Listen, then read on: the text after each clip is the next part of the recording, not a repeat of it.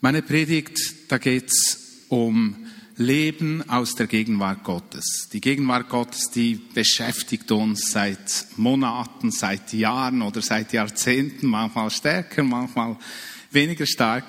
Aber es ist etwas, das uns sehr stark beschäftigt. Ich möchte eine Geschichte vom Alten Testament brauchen heute.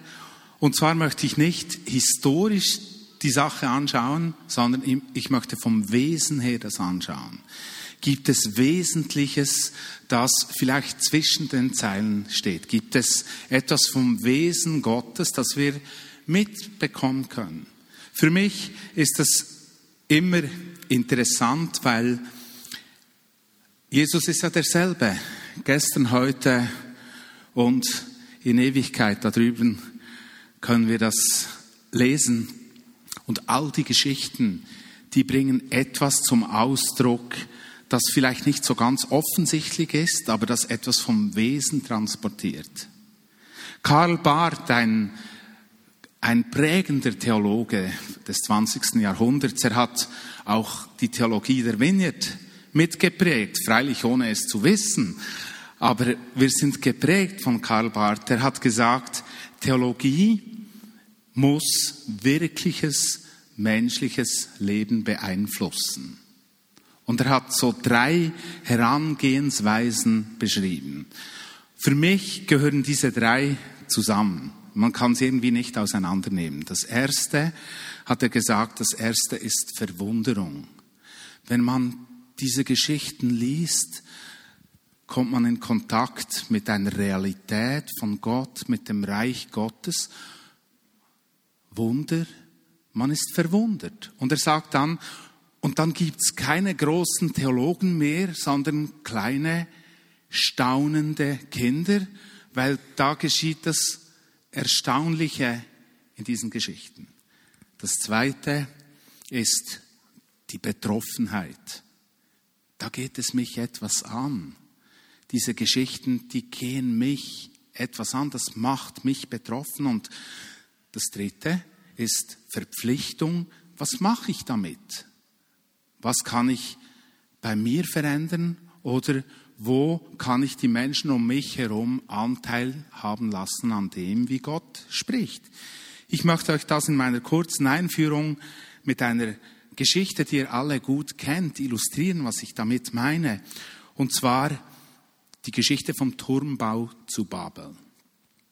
Die Menschen damals haben sich vorgenommen, eine neue Mitte, ein eigenes Zentrum zu bauen, zu basteln, ihr eigenes Zentrum zu bauen.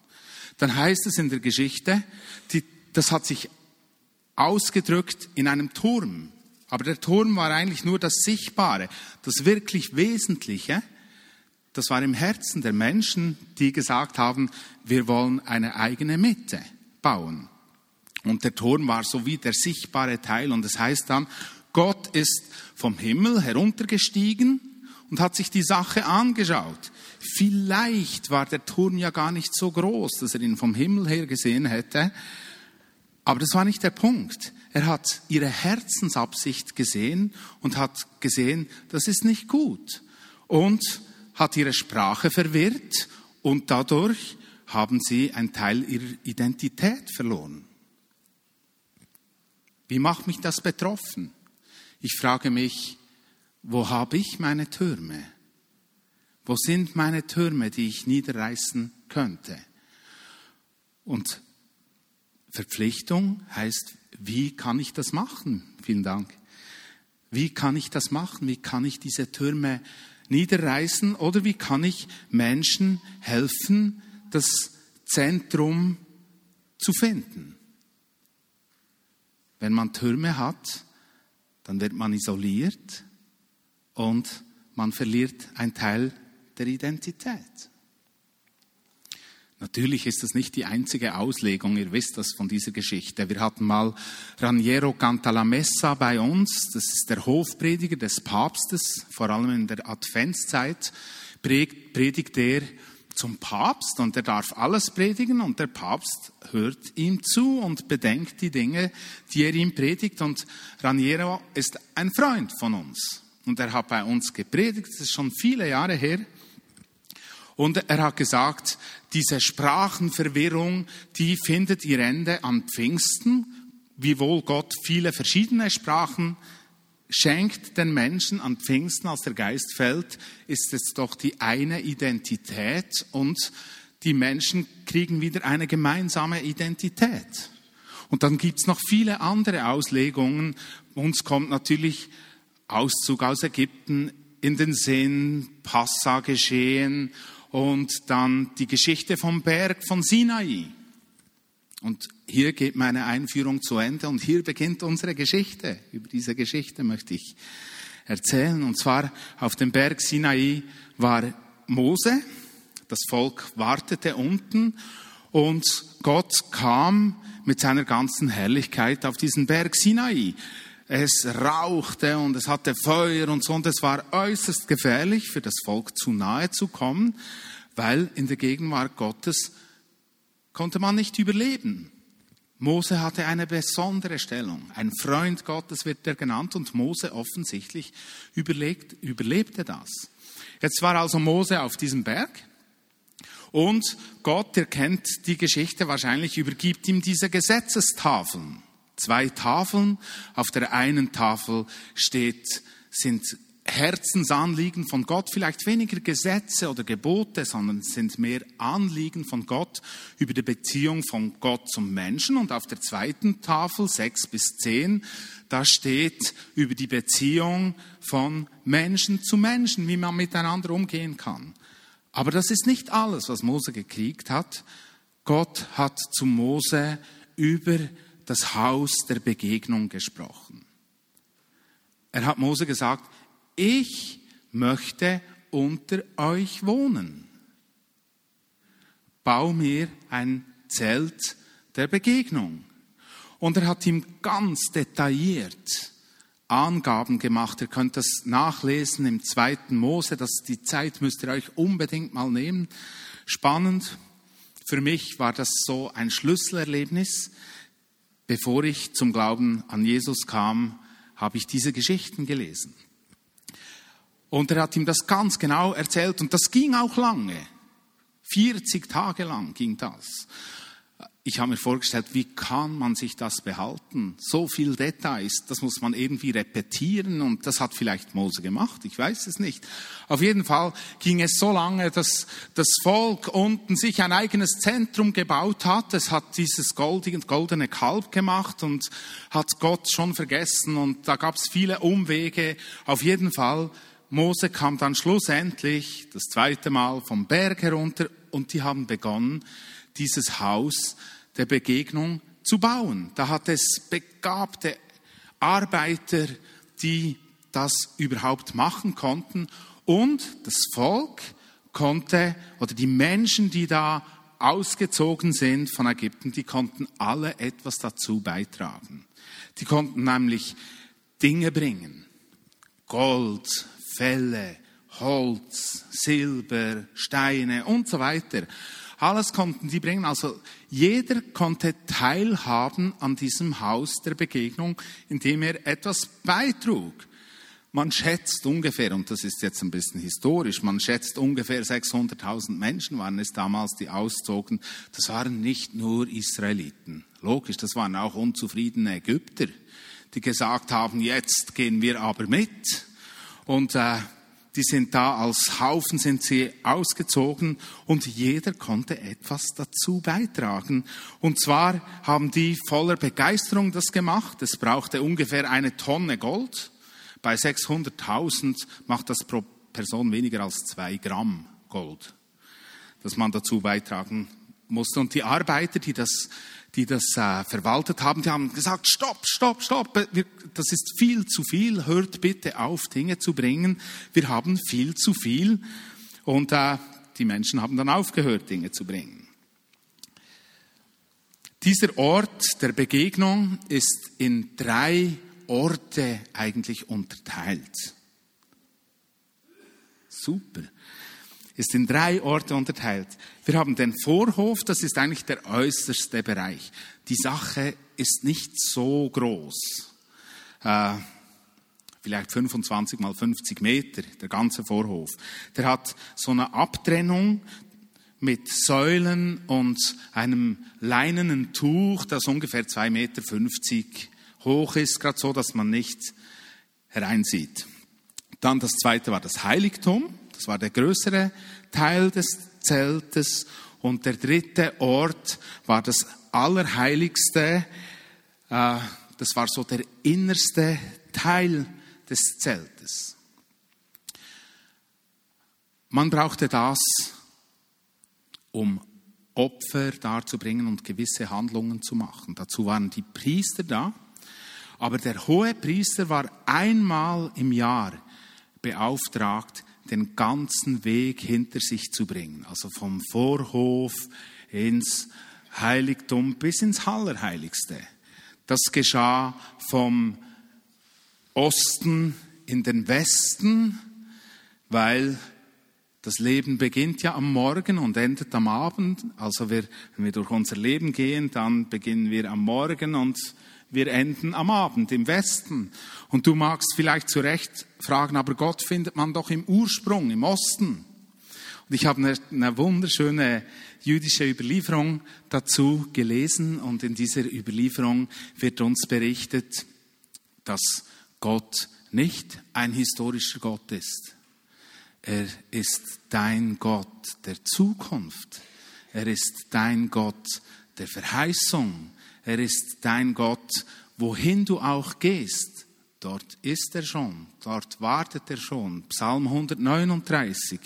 Ob ich wach bin oder schlafe, ich habe ja mal einen Song darüber geschrieben. Du wartest auf mich, du bist schon dort. Verstecke ich mich im Dunkeln, da bist du auch schon dort. Und wohin ich auch gehe, du wartest auf mich. Du musst wissen, er ist ein Gott der Zukunft. Er wartet auf dich, wohin du auch gehst, er wartet auf dich.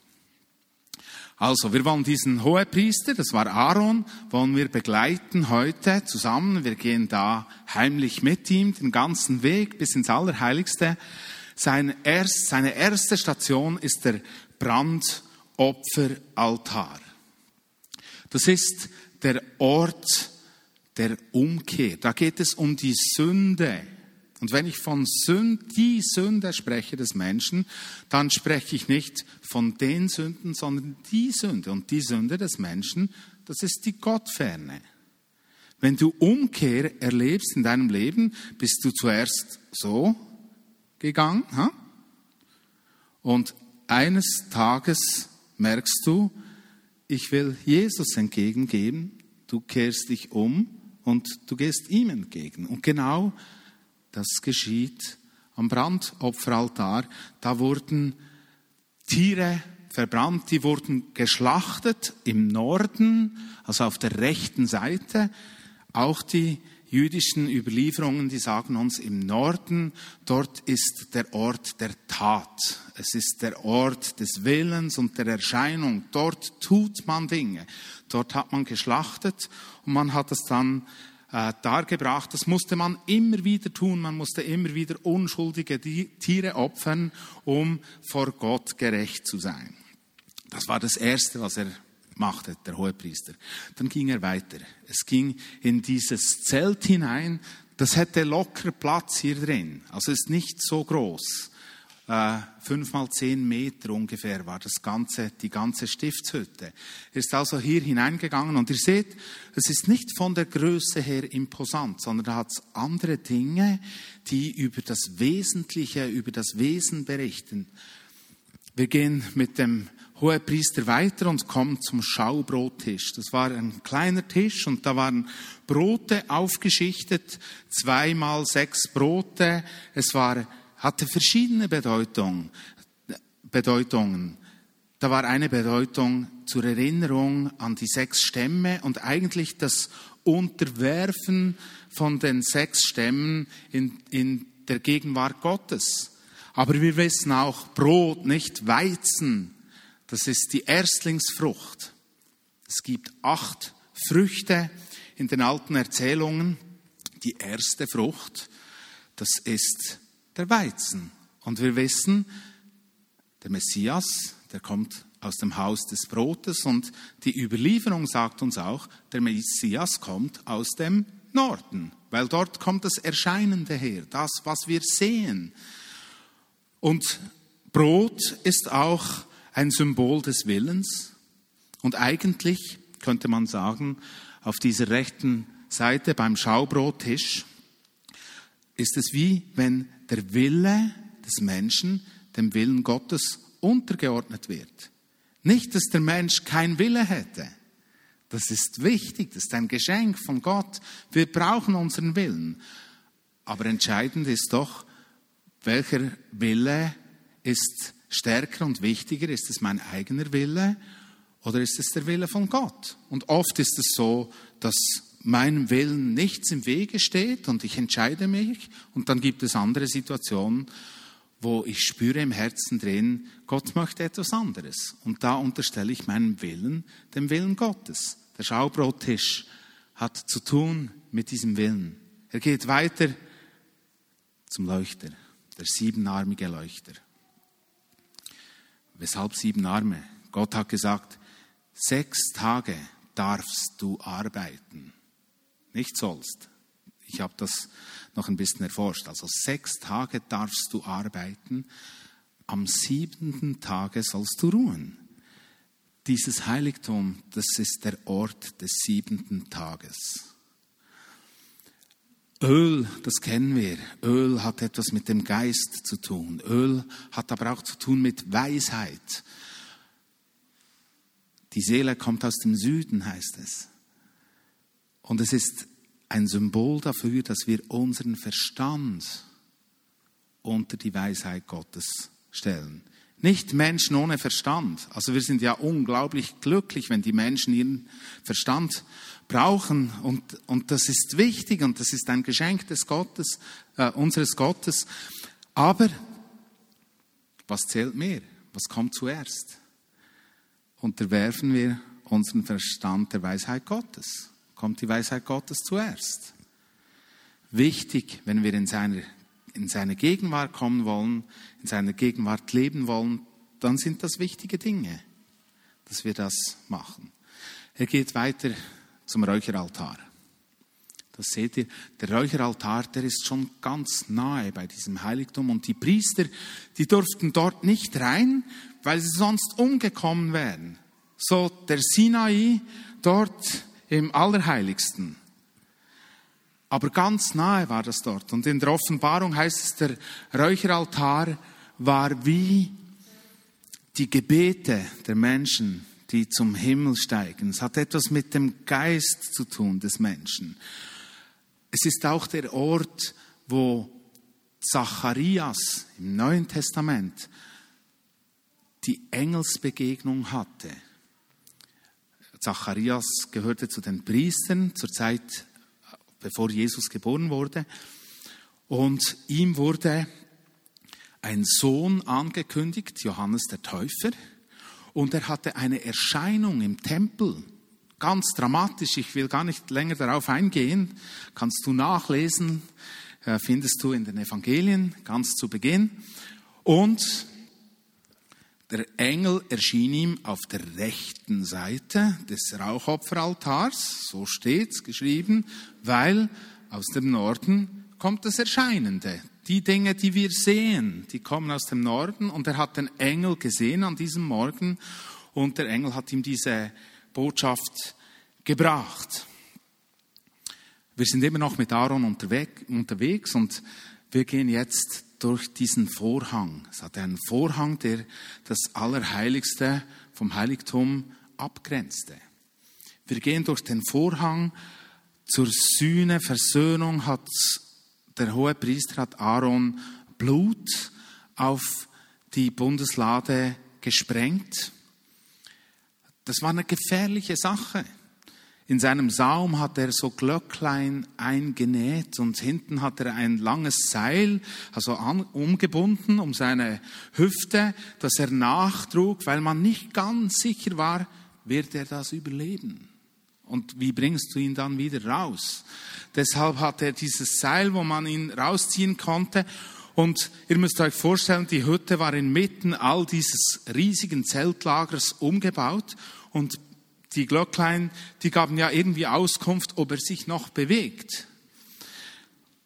Jetzt müsst ihr euch vorstellen, wie ruhig das, das gewesen sein muss, mit welcher Aufmerksamkeit und Gespanntheit die Menschen um die Stiftshütte oder um den Vorhof gestanden sind und gehört haben, bewegt er sich noch. Die hatten diese Erfahrung vom Sinai und die wussten, äh, wenn man sich Gott nicht richtig nähert, dann kommt man um dabei. Aaron hat das Blut gesprengt und Blut war ja immer wichtig. Blut von unschuldigen Tieren schützte den Menschen vor der Begegnung mit Gott. Wenn wir an die Passa-Geschichte denken. Passa heißt, wir, wir hören es im Französischen oder im Englischen Passé oder Pass. Das heißt vorübergehen. Also die Passa-Geschichte heißt eigentlich, Gott ist vorübergegangen. Und die Menschen, die Gott geachtet haben, die haben damals an ihren Türpfosten, die eigentlich wie ein Kreuz aussehen, dieses Blut hingeschmiert von einem unschuldigen Lamm. Und wenn der Engel des Herrn durchgegangen ist, dann ist er eben vorbeigegangen bei diesen Häusern, die dieses Blut angestrichen hatten an den Türpfosten. Und bei diesen, die das nicht gemacht hatten, da musste die Erstgeburt sterben. Ihr kennt die Geschichte, wenn ihr sie nicht kennt, schaut ihr den Trickfilm Prince of Egypt an. Wunderschön gemacht, berührend gemacht. Also ich kann euch den empfehlen. Ich finde den wunderschön und der sagt etwas darauf, sagt etwas aus.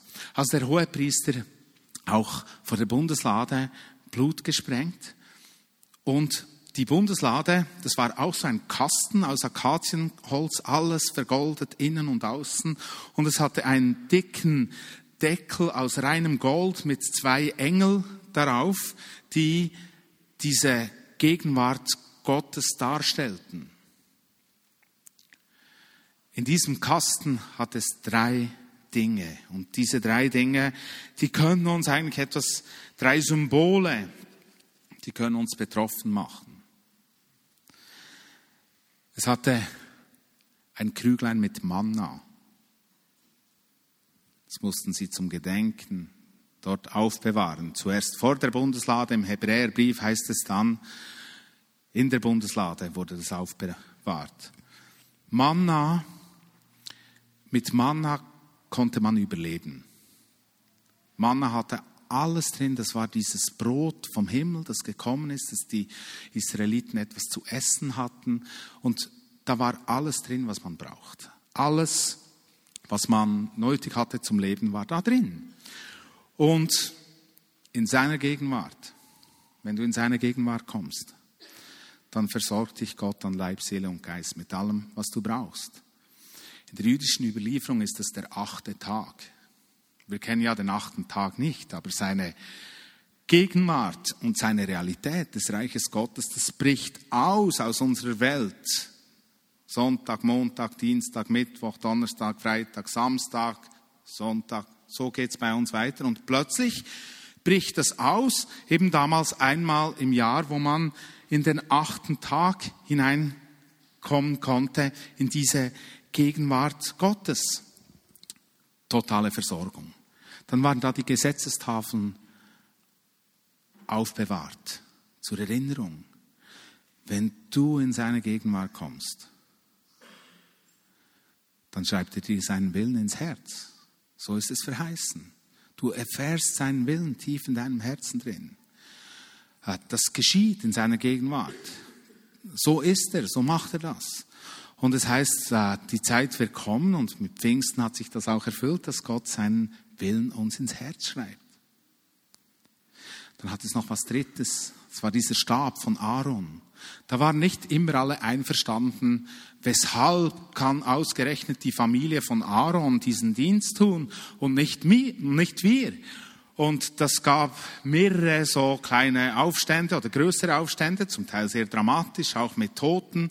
Und Mose war es manchmal leid und trotzdem hat er immer wieder Fürbitte für das Volk getan und er hat gesagt, okay, lass uns das so machen. Jeder nimmt ein so Ast von einem Mandelbaum und er schnitzt seinen Stamm ein und die Familie, von der er denkt, die sollte diesen Dienst übernehmen. Da hat es also dann zwölf solche Holzstücke, Mandelbaumstücke und auf jedem war Stamm und Familie eingeritzt und die haben das vor das Heiligtum getan. Und am nächsten Morgen hat Aarons Stab getrieben, es hatte Blätter und sogar Mandeln daran. Und Gott hat seine Autorität und seine Berufung, hat er unterstrichen damit. Der Hohepriester im Heiligtum wird konfrontiert damit, damit. Wenn du in seiner Gegenwart bist, dann versorgt er dir nicht nur, er schreibt dir nicht nur seinen Willen ins Herz, sondern er gibt dir auch die Autorität, das zu tun. Das sind die Dinge, die es braucht, die wichtig sind für uns. In seiner Gegenwart wirst du mit all dem ausgerüstet. Und ihr habt gehört, wir sind den ganzen Weg gegangen. Leib, Seele und Geist haben wir ihm unterworfen. Wir haben gesagt, was du denkst, ist wichtiger als was ich denke. Deine Entscheidungen sind wichtiger als meine Entscheidungen. Eigentlich ist es ein Unterwerfen des ganzen Lebens unter die Herrschaft Gottes. Es gab eigentlich drei Eingänge in diese drei Orte. Und zwar hat es vier Eingänge in den Vorhof. Da konnte man reinkommen. Und das ist interessant wenn man zu Gott kommen will, zu Jesus kommen will, dann gibt es eigentlich vier Eingänge dazu. Es gibt vier Evangelien. Und jedes dieser Evangelien hat eine andere Annäherungsweise an Jesus, hat ein bisschen ein anderer Schwerpunkt. Für jeden Menschen hat es einen Zugang, den er gehen kann. Es gibt Dinge, die mehr sich auf Verheißungen beziehen und es gibt dann das Johannesevangelium, das ein bisschen mehr mystisch funktioniert. Einfach je nach, je nach Mensch. Das Lukas-Evangelium ist sehr wissenschaftlich und Lukas war Arzt, der wollte das ganz genau wissen, hat sehr genau berichtet. So gibt es verschiedene Zugänge. Es gab dann fünf Säulen beim Eingang ins Heiligtum. Äh, das ist eigentlich der Ort der Gemeinde, dieses Heiligtum. Und wir können sagen, es sind die fünf Dienste, wie die Gemeinde zubereitet wird. Apostel, Propheten, Evangelisten, Hirten und Lehrer. Die rüsten die Gemeinde aus, um den Dienst zu tun. Dort ist die Gemeinde. Und dann gab es vier Säulen ins Allerheiligste. Dort könnte man sagen, es ist das der Dienst von, das Wesen von Christus, das da dargestellt wird. Da komme ich dann noch darauf zurück. Äh, in den Evangelien wird uns eine dramatische Geschichte erzählt, die mit diesem Haus der Begegnung, später dann eben der Tempel zu tun hat. Und zwar heißt es da, am Mittag, als Jesus am Kreuz war, wurde es plötzlich dunkel im ganzen Land. Die Finsternis dauerte drei Stunden. Es gibt Interpretationen, die sagen, die dämonische Dichte, die war so stark an diesem Ort, dass es dunkel wurde. Dann heißt es weiter, dann zerriss der Vorhang im Tempel. Eigentlich hat in diesem Moment Jesus gewonnen, weil er war gekommen, um den Zugang der Menschen zum Vater zu schaffen. Und der Vorhang eigentlich, der hat diesen Zugang den Priestern verwehrt. Die Gemeinde ist berufen zum allgemeinen Priestertum. Du bist berufen als Priester und eigentlich hättest du keinen Zugang gehabt zu, zum Heiligtum, aber Jesus hat diesen Vorhang zerrissen und du hast Zugang zu diesem Heiligtum. Äh, dann heißt es, Jesus schrie noch einmal laut auf, Vater, in deine Hände gebe ich meinen Geist. Dann starb er. Jesus ist der hohe Priester. Durch sein Blut hat er ein für allemal diesen Weg freigemacht. Jetzt kannst du dir vorstellen, du kannst jederzeit, kannst du diese Gemeinschaft haben mit dem Vater. Das geht nur durch das Blut von Jesus, durch das Blut des Lammes. Sonst funktioniert das nicht. Sonst hätten wir keine Chance. Wir könnten diese Gemeinschaft nicht haben. Und für uns ist es wichtig, dass wir das verstehen und auch weitergeben können durch die Hinwendung zu Jesus. Öffnet sich der Zugang in Gottes Gegenwart. Ich möchte das zusammenfassen. Es gibt drei Orte. Du kannst weitergehen. Vorhof, das Heiligtum und das Allerheiligste. Im Vorhof, da geht es um das Opfer, eigentlich um den Leib. Im Heiligtum, da geht es um die Seele. Und im Allerheiligsten um den Geist. Wenn wir das von, von der Beleuchtung her betrachten, können wir sagen, im Vorhof hat es Tageslicht. Die dicken Fälle da über dieser Hütte, die erlaubten es nicht, dass es drinnen hell war. Also hat es einen Leuchter. Diesen Leuchter hat der hohe Priester oder der Priester, die haben ihn angezündet und der brannte und es gab Licht. Und im Allerheiligsten, da war einfach die Gegenwart Gottes. Und es war so hell, als Mose mit Gott da gesprochen hatte, als er rauskam, glänzte sein Gesicht. Schaut euch den Mosebrunnen an, am Münsterplatz ist dargestellt mit diesen Strahlen. Und es war so hell und die Menschen konnten es nicht ertragen, haben gesagt, hey Mose, zieh doch einen Sack über deinen Kopf, damit wir dir zuhören können und dich anschauen können. Und das hat er dann gemacht. Wenn wir in seiner Gegenwart sind, dann ist es wie die Geschichte von Natsch. Äh, der Sohn hat es gesehen, weil sie hat gestrahlt. Das, da war etwas von seiner Gegenwart. Und wenn du in seiner Gegenwart bist, dann hast du einen anderen Ausdruck. Das färbt auf dich ab. Und dann haben wir im Vorhof ist das Gesetz, im Heiligtum der Verstand, im Allerheiligsten eben die Offenbarung, der, der Willen, den dir ins Herz schreibt. Dann die drei Zugänge. Das erste Tor, diese Eingänge, die vier Evangelien, darüber habe ich gesprochen. Das zweite Tor, da haben wir die fünf Säulen, die fünf Dienste. Und das dritte Tor sind die vier Seiten des Dienstes Christi. Kannst du weiter? Das sind die vier Evangelium, Evangelien, anderer Zugang dazu. Äh, es gibt Menschen, für die ist das Johannesevangelium der gute Zugang. Es gibt andere Menschen, da ist das Lukas-Evangelium der gute Zugang. Dann die Apostel, Propheten, Evangelisten, Lehrer. Die Gemeinde wird zugerüstet, ausgerüstet, um den Dienst zu tun. Und dann die vier Seiten des Dienstes von Christus, Ihr seht das vielleicht bei Kirchen, das wird immer wieder so dargestellt. Das Matthäusevangelium wird dargestellt als Löwe, Königsherrschaft. Wenn, wir, wenn du das zu lesen beginnst, dann siehst du, dass die Herkunft vom Messias, von Jesus, auf König David zurückgeht. Das ist der Schwerpunkt dort. Beim Markus Evangelium, da ist es der Ochse, Symbol für Diener, da hat es überhaupt nichts über die Herkunft von Jesus geschrieben, in diesem Evangelium, wie ein Sklave, wo Herkunft keine Rolle spielt. Und weiter beim Mensch, beim Menschensohn, da geht es zurück auf den Menschen, auf Adam. Adam heißt Mensch und, und die Herkunft von Jesus geht auf den Mensch zurück. Und wir kennen alle äh, das Johannesevangelium. In Anfang, Im Anfang war das Wort und das Wort war bei Gott. Der Adler ist ein Symbol. Es geht auf Gott zurück. Das haben wir nicht neu entdeckt. Also das gibt's.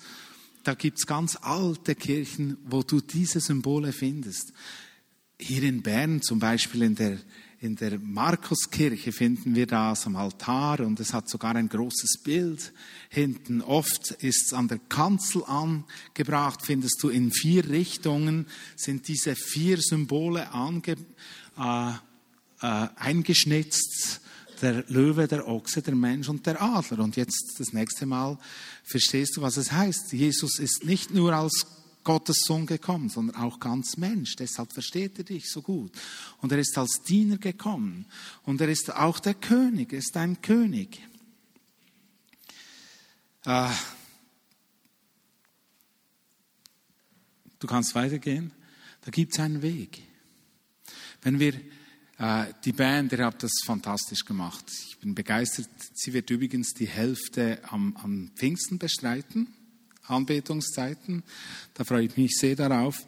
Ihr habt, ihr habt uns einen Weg geführt. Immer wenn wir so Anbetungszeiten haben, dann gehen wir zusammen einen Weg. Eigentlich machen wir die Station, die ich da gezeigt habe, gehen wir durch. Und so gibt es eben auch einen Weg, Weg, Wahrheit und Leben. Jesus sagt, ich bin der Weg, die Wahrheit und das Leben. Niemand kommt zum Vater als durch mich. Wenn ihr euch das nochmals vorstellt, diese Hütte, der Vorhang, der zerrissen ist, Jesus, der den Zugang gemacht hat, dass du Gemeinschaft haben kannst, dass du ausgerüstet wirst, das geht nur, weil Jesus Jesus ist und, und weil niemand zum Vater kommt, denn durch ihn. Meine Verpflichtung, bin ich bereit, den ganzen Weg zu gehen? Oder höre ich auf bei irgendeinem dieser Punkte? Wenn ich meinen Verstand untergeordnet habe, dann höre ich auf. Aber ich will auch meine Gefühle, meinen Geist und alles will ich Gott unterordnen. Ich will in seine Gegenwart kommen. Und ich will nicht nur dort stehen, sondern ich möchte, wenn ich vor der Bundeslade bin, ich möchte diese Versorgung erleben. Ich möchte diesen Willen ins Herz geschrieben bekommen. Und ich möchte ausgerüstet werden mit, deiner, mit seiner Autorität. Bist du bereit, diesen ganzen Weg zu gehen? Bist du bereit, bis hinten hinaus immer wieder zu gehen, dich immer wieder aufzumachen? Ich habe einfach gemerkt, äh, die Erlösung von Jesus, die zählt, die gilt. Und wir haben immer Zugang. Aber von uns fordert es, dass wir uns aufmachen, diesen Hunger, von dem wir sprechen, und dass wir uns aufmachen und, und uns seiner Gegenwart immer wieder aussetzen, immer wieder in seine Nähe kommen und uns immer wieder aussetzen, damit er uns ausrüsten kann. Lass uns noch beten zum Schluss, wir für Zeit. Das machen wir noch. Ich möchte eigentlich über diese drei Dinge beten. Versorgung, seinen Willen erkennen und Bevollmächtigung. Äh, wenn du hier bist und du merkst, ich versorge mich selber. Und vielleicht ist das sogar ein Turm in deinem Leben. Ich versorge mich selber. Äh, und du möchtest äh, das loswerden. Lass uns alle aufstehen. dann komm doch nach vorne hier auf die rechte Seite und du merkst, da möchte ich Veränderung. Ich möchte mich, ich möchte mich von Gott versorgen lassen. Du bist hier und du merkst, da, da kümmere ich mich selber darum. Braucht vielleicht etwas Mut, aber kommt nach vorne. Und dann hier in der Mitte, ich möchte seinen Willen erkennen. Ich habe irgendwie den Eindruck, dass ich seine Stimme nicht höre und seinen Willen nicht erkenne. Komm doch hier, hier in die Mitte. Und hier auf der rechten Seite, ich möchte bevollmächtigt werden. Wenn du spürst, äh, ja, ich weiß schon seinen Willen, ich lebe aus seiner Abhängigkeit, aber ich habe diese Vollmacht nicht, dann lade ich dich ein, hier auf die linke Seite zu kommen. Ihr könnt jetzt nach vorne kommen, wenn du hier bist. Und dann hätte ich gerne auch, äh, wenn ihr vom Ministry-Team doch uns unterstützen würdet. Wenn ihr auch noch beten könntet hier vorne, total lieb. Jesus, wir wollen diese Gegenwart von dir. Herr, wir wollen sie mehr und mehr und wollen sie, dass sie unser Leben prägt, Herr, und dass, dass du kommst mit Vollmacht und mit Kraft, Herr, und dass diese Dinge bei uns geschehen. Herr, ich, ja, ich bete zuerst für all die Menschen, die die Bevollmächtigung brauchen komme du mit deiner Vollmacht und mit Kraft, Jesus, und bevollmächtige du in einer neuen Art und Weise, Jesus. Komme mit Vollmacht und mit Kraft, Jesus. Herr, dass die Dinge, die du gezeigt hast, wirklich auch äh, wahr werden können, dass sie sichtbar werden können. Und ich rüste euch aus im Namen Jesu mit dieser, mit dieser Vollmacht, die, die er schenkt in seiner Gegenwart. Mehr von deiner Kraft, mehr. Wir brauchen noch mehr Beter. Kommt doch noch, wenn du es auf dem Herzen hast, Vollmacht zu beten. Mehr von dieser Gegenwart, Herr. Mehr. Danke, dass du, dass du bevollmächtigst, Herr. Und Herr, Bevollmächtigung heißt nicht etwas besser zu tun, sondern das schenkst du und legst es in den Menschen hinein. Komme mit Vollmacht. Jesus. Herr, ich bete für diese Menschen, die deinen Willen erkennen können. Auch hier brauchen wir noch Beter. Helft uns. Wir, wir brauchen dich. Du hast schon für Menschen gebetet. Komm doch nach vorne und bete für diese Menschen. Jesus, danke, dass du sprichst. Und was mich so berührt, Jesus, du hast gesagt, äh, dass du das in die Herzen schreiben wirst. Das erste Mal hast du es in den Stein geschrieben und manchmal sind unsere Herzen wie Stein, aber das spielt keine Rolle für dich. Du kannst es reinschreiben in unsere Herzen und ich lade dich ein, dass du deinen Willen einschreibst in die Herzen. Komme mit Vollmacht und mit Kraft. Mehr von dir, mehr von deiner Gegenwart, mehr von deinem, mehr von deinem Willen, deinem Sprechen, Jesus. Jesus, und ich erwarte, dass du äh, durch Träume und Visionen, durch andere Menschen zu diesen Menschen sprichst, Herr. Komme du mit Vollmacht und mit Kraft. Jesus. Herr, und ich bete für Versorgung.